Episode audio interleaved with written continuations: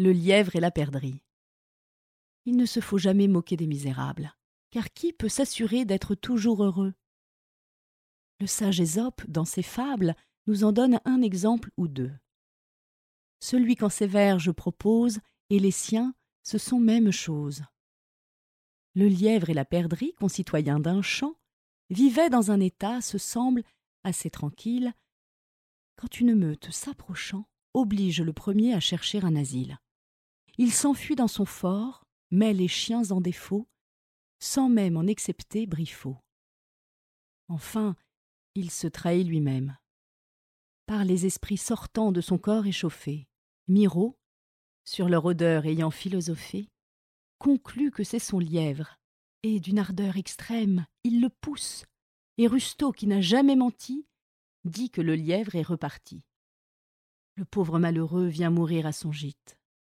La perdrix le raille, il lui dit Tu te vantais d'être si vite. Qu'as-tu fait de tes pieds?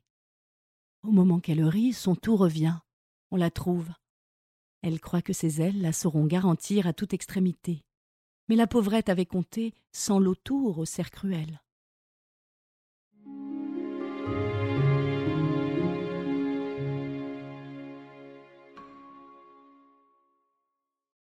L'ours et les deux compagnons deux compagnons pressés d'argent, à leurs voisins fourreurs vendirent la peau d'un ours encore vivant, mais qu'ils tueraient bientôt, du moins à ce qu'ils dirent. C'était le roi des ours au compte de ces gens. Le marchand à sa peau devait faire fortune. Elle garantirait des froids les plus cuisants. On en pourrait fourrer plutôt deux robes qu'une. D'un de nous prisait moins ses moutons que leurs ours, leurs, à leur compte, et non à celui de la bête. S'offrant de la livrer au plus tard dans deux jours, ils conviennent de prix et se mettent en quête, trouvent l'ours qui s'avance et vient vers eux au trot. Voilà mes gens frappés comme d'un coup de foudre. Le marché ne tint pas, il fallut le résoudre. D'intérêt contre l'ours, on n'en dit pas un mot. L'un des deux compagnons grimpe au fait d'un arbre. L'autre, plus froid que n'est un marbre, se couche sur le nez, fait le mort, tient son vent, ayant quelque part ouï dire que l'ours s'acharne peu souvent sur un corps qui ne vit, ne meut, ni ne respire.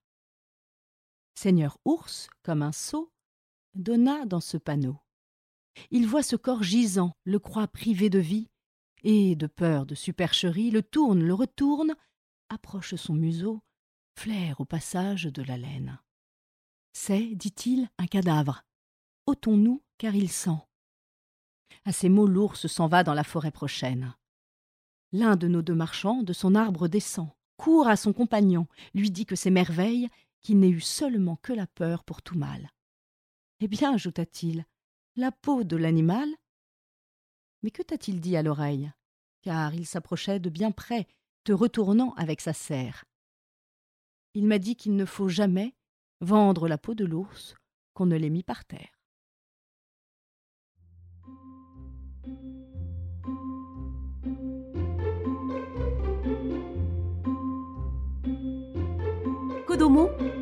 Le podcast pour les enfants.